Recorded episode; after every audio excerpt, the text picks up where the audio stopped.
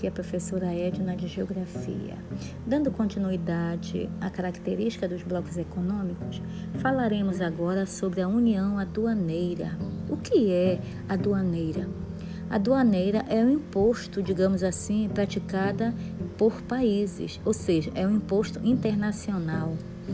A união aduaneira é a fase em que o bloco econômico perpassa pela união de, desse imposto. Esse imposto ele é feito de uma forma acordada, onde há uma referência para a cobrança. Todo mundo ganha nessa fase. Por quê? Ou nessa etapa?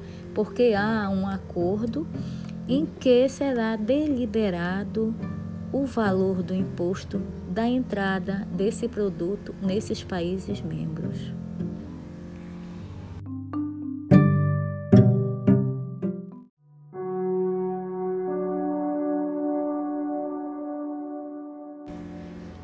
Olá, aqui é a professora Edna de Geografia.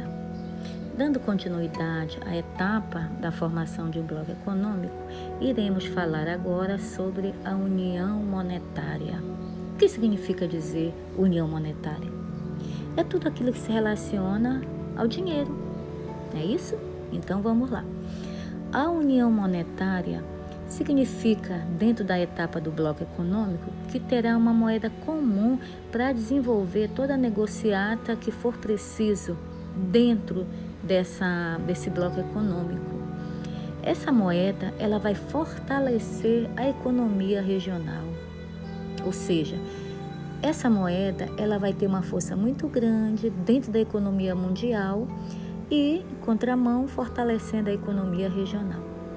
Quais os blocos econômicos já atingiram essa etapa? Foi a União Europeia e o NAFTA.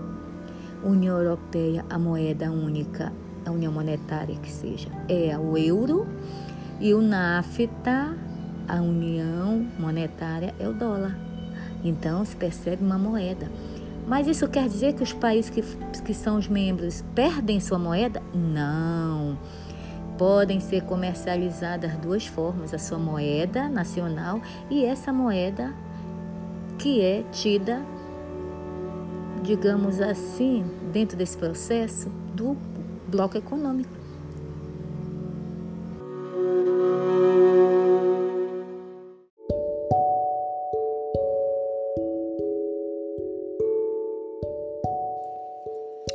Olá, aqui é a professora Edna de Geografia.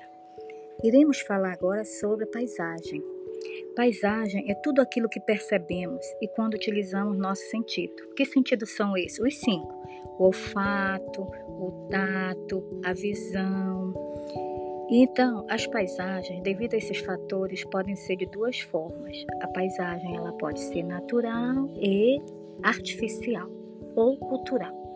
O que significa dizer paisagem natural? É tudo aquilo que foi criado de forma natural, que o homem não interveio, que a natureza ela própria se transforma, própria se modifica. Podemos dizer que é aquela em que Deus criou. E a paisagem artificial é aquela em que o homem é, transforma, modifica para atender às suas necessidades. E esse espaço geográfico, paisagem artificial, há também a característica da cultura.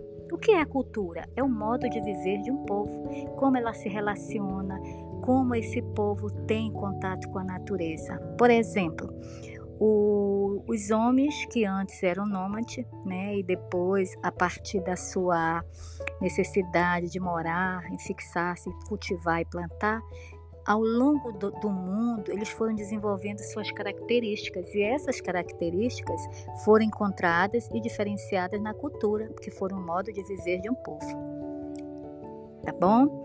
Até o próximo momento. Obrigada.